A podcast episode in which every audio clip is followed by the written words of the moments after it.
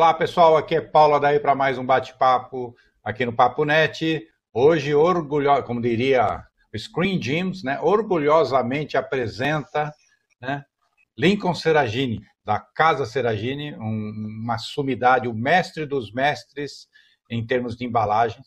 Né?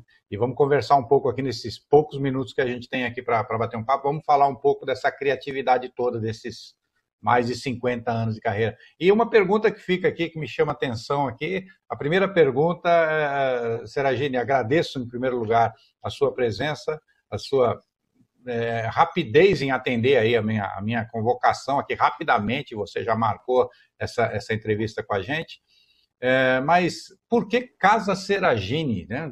Casa Seragine, me parece é, nome de armazém, né? Casa Seragini. Olha, conta essa história. Não, o prazer, o prazer também, Paulo, até porque eu já participei da Publish, né, da minha história. Sim, sim. Temos é, capas, é, prim... temos capas de Seragini aqui na, na Publish. Então, e, e, na história, né, inclusive do design gráfico, design, como foi importante, né, exatamente. né, a Publish foi uma das pioneiras.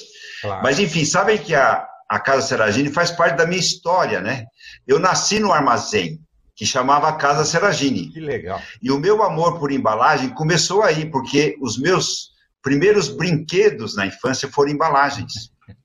E isso influenciou profundamente, né? Porque eu brincava com caixinha, com os, os rótulos a, e os produtos que estavam no armazém. Durante 16 anos, eu vivi nesse armazém, Sim. 16 anos. Eu comecei também a colecionar maços de cigarro, que eu tenho até hoje. É, então. Eu, eu, colecionei quando, quando, eu era, quando eu era garoto, né? Na, na infância, eu, eu, fazia, não sei se você chegou a fazer também aqueles cintos, né? A gente fazia cintos. Ah, sim, do papel, papel alumínio. Com papel ah, olha. E tirava o papel alumínio e fazia cintos, né? Eu também fiz muito disso. Mas, enfim, e sabe que o armazém teve duas influências. Além, enfim, desse meu amor por embalagem, que foi até assim inconsciente, né, de certa forma, foi o ambiente de venda, porque o meu pai era descendente italiano e ele dizia que vender era uma arte, é, tinha que ter prazer, né? E sabe que eu precisei sair lá da minha cidade, que tinha 4 mil habitantes, porque não tinha o terceiro grau. E eu vim para São Paulo estudar.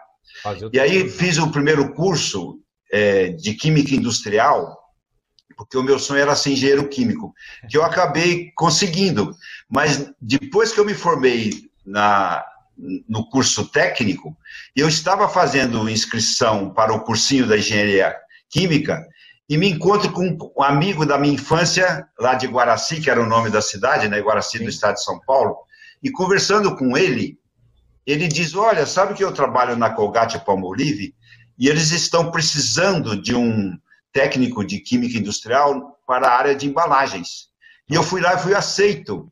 E olha, mudou minha vida. Eu peguei gosto pelo assunto e desde o início eu tinha é, descoberto Mas, que não se. Explica como, como de engenheiro químico você se tornou um especialista em embalagem. Como que, como, como foi isso? Assim, como foi esse? Não, muito bem. Essa pergunta geralmente aparece. Eu sempre falo que eu sou engenheiro que virou artista, né? Porque eu não sou designer. Isso choca muita gente. Eu me transformei primeiro no empresário do design porque eu mantive uma empresa de design que foi uma das líderes no Brasil por 35 anos, Sim. chegou a ter mais de 40 pessoas, bastante mais de 20 mil projetos, quer dizer, é um marco. Eu sou um grande embrulhão no fundo, né? Assim, e o meu sonho, viu, Paulo, era embrulhar o mundo. Eu, sabe que eu escrevi essa frase quando eu estava na Nestlé? Em 74, eu falei: o que, que eu quero ser quando eu crescer? Eu quero embrulhar o mundo. E eu tenho conseguido. Assim, literalmente, né? Mas legal, então a, a, embalagem fez parte da minha vida e, e, eu marquei muito, porque como eu não tinha assim muita literatura, não se entendia a embalagem como profissão, eu comecei a estudar e sistematizar o conhecimento. E começou, olha, em 74, quando aconteceu o quarto Congresso Mundial de Embalagens no Brasil, eu trabalhava na Nestlé, e eu fiz uma conferência nesse congresso, apesar que eu tinha 25 anos, eu fui muito prematuro, muito jovem, né? Sim. E eu já propus um currículo de estudos de embalagem. Aí não parou, eu fui para a Associação Brasileira de Embalagem e comecei a dar aulas na Escola Superior de Propaganda, aí não parei mais, né? E com isso eu ajudei, como muitos reconhecem, que eu é, contribuí para a conscientização de que embalagem é uma profissão. Não era uma atividade empírica. Então, a proposta e... foi de um estudo da embalagem, ou seja, é um, um, estudo científico da, da embalagem. Isso mesmo, você ó, definiu bem. Porque a embalagem não era reconhecida como uma atividade profissional, que precisava ter uma formação acadêmica e uma experiência prática. E mesmo no mundo era é muito raro né, ter uma disciplina de embalagem. Os cursos de engenharia, mesmo de design, não tratavam a embalagem como uma disciplina isolada ou independente.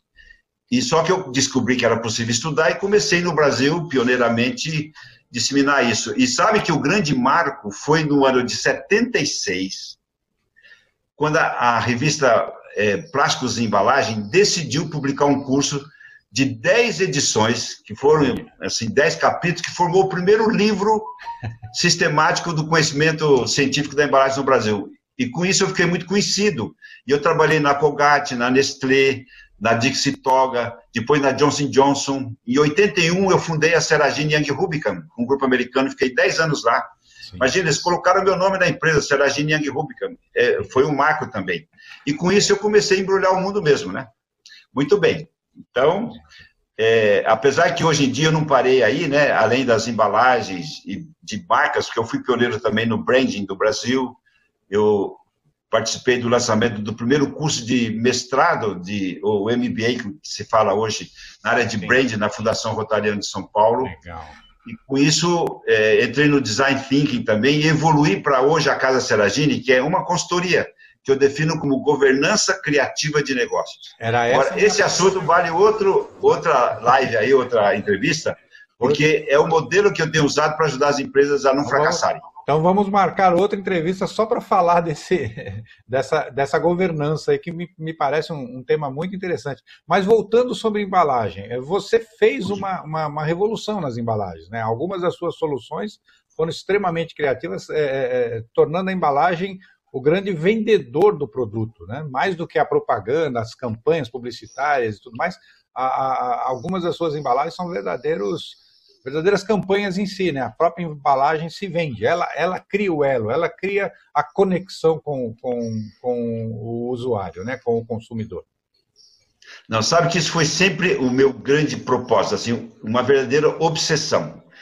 Eu é, sempre persegui uma embalagem original, evitando a imitação, porque o que mais tem no mundo é imitação de várias coisas, mas embalagem especialmente era assim gritante, né? Uhum. E, e, quando eu fundei a minha empresa, eu criei um método que chamava Criatégia, que era uma criatividade dentro de uma estratégia, porque ser criativo livre não tem valor, mas como eu sou engenheiro também, eu criava embalagens originais, mas conseguia implementar na fabricação, na produção que é um desafio. Você tem a certeza, as embalagens mais impressionantes que eu fiz e mudaram a, a vida das empresas, tenho assim centenas de casos onde se identifica claramente que foi a embalagem o fator determinante do Sim. sucesso. Sim. E eu tenho uma pergunta que para mim é a mais importante no mundo da, das embalagens, que é a seguinte: qual é a embalagem ideal para um produto? É. A maioria das pessoas e empresas não sabem responder essa pergunta.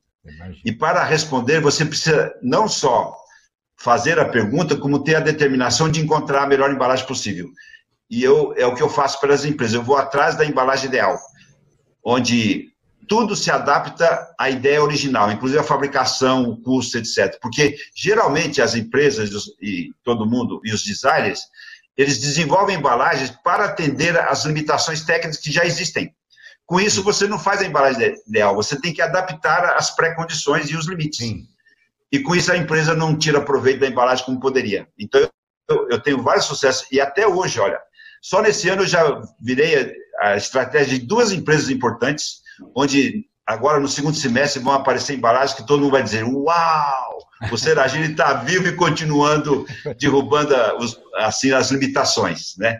Hum. Porque eu realmente acredito, Paulo, que a embalagem pode ser, muitas vezes ela chega a ser mais importante que o produto porque não tem diferencial nos produtos mais, tem muita imitação de formulação, de posicionamento.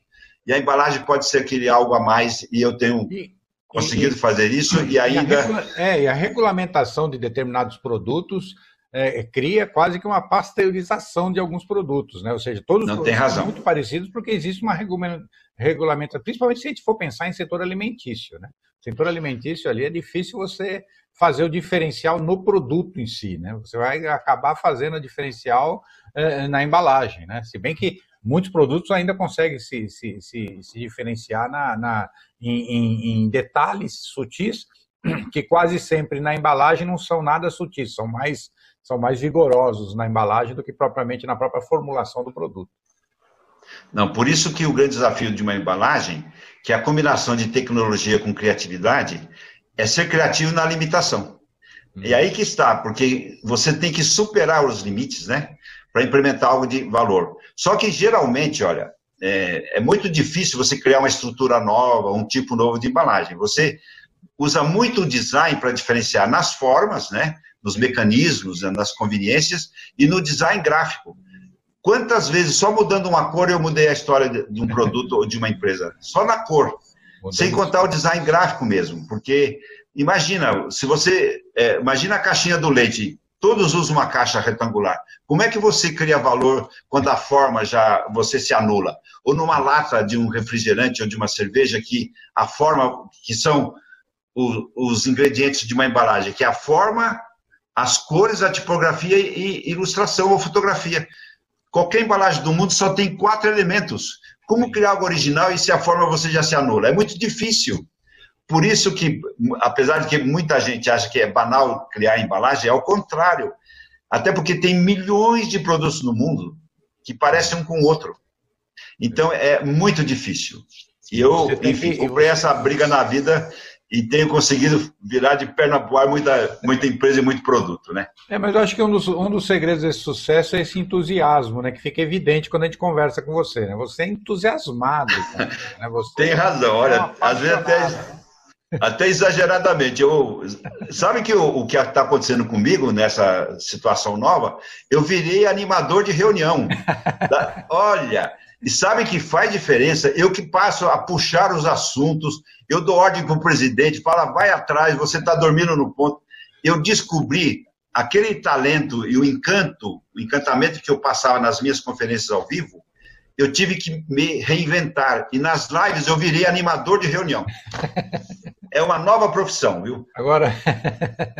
Está bem. É, não, mas precisa. E olha que precisa, viu? Porque até nas lives, quando você tem 10, 15 pessoas numa live, fica difícil você se destacar naqueles quadradinhos ali, né? Você... Não, eu acho improdutivo, porque não dá tempo para cada um expressar o ponto de vista, não completa o raciocínio, não tem liderança. É verdade, olha, as empresas precisarão aprender a trabalhar em grupo à distância. Sim. É um desafio. É bem complicado. Eu tenho, eu tenho um filho que ele trabalha num banco, num banco de investimentos, e são todos engenheiros, técnicos, analistas, programadores, né? O pessoal que se reúne com ele, né? Ele mesmo é da, da área de, de banco de dados, então é um negócio bem, bem estéreo, bem técnico, né? Bem técnico, então as reuniões são muito técnicas. E ele, ele, ele, ele chama a atenção para o seguinte: quando ele começou a trabalhar em casa, é, mudou a dinâmica das reuniões, né? Porque quando era, quando era numa sala, né? É, tinha uma liderança, tinha alguém que falava, né, tinha alguém que, que, que delegava, que, que, conversava ali, que dominava a, a, a que dominava a, a, a, reunião, né, que dirigia a reunião. Quando eles foram para as lives, aí o pessoal ficou, é, é, porque qualquer barulho muda o foco da, da, da, da, da reunião, outra pessoa entra, às vezes falam juntos, dois, né, dois ou três falam ao mesmo tempo, então ficou uma, uma, uma, um caos, né, inicialmente.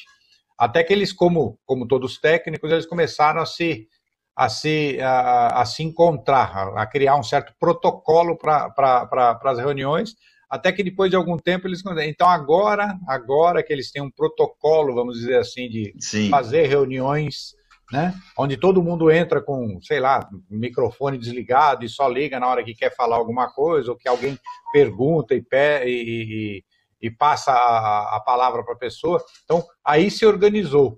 Mas que, que inicialmente, realmente, essa mudança de, de essa mudança de ambiente do ao vivo para o online, para a distância, foi bem complexa, foi bem difícil.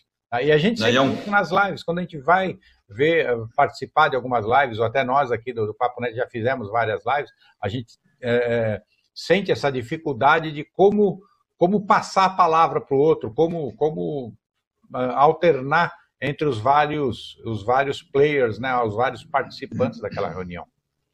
Não, eu acho até que é um novo campo de estudo de como é, aumentar a produtividade em reuniões dessa forma, porque o, como é que faz para você realmente gerar ideias, ter contribuições de todos, né, que eu chamo de criatividade coletiva, que hoje em dia, isso em muitas empresas eu consegui despertar pessoas que eram tímidas, que, porque tem ao contrário, aqueles, os tagarelas estão sumindo e os quietos estão aparecendo. Falar, agora é minha vez, eu posso falar alguém me escuta, porque é. ninguém prestava atenção neles, né? Exato. E olha, é uma revelação, mas continua o desafio de chegar, é, em, enfim, direcionar um, uma ideia e concluir, né? Porque é verdade, é. É, e quanto é um, mais pessoas numa, numa sala de reunião, mais complexo isso se torna, né? Uma progressão geométrica aí, né? Você coloca... Não, e, e a, e aparece muito pessoas que discorrem, fica lá explicando umas coisas que não é, perde tempo, né? E, e, realmente é um desafio.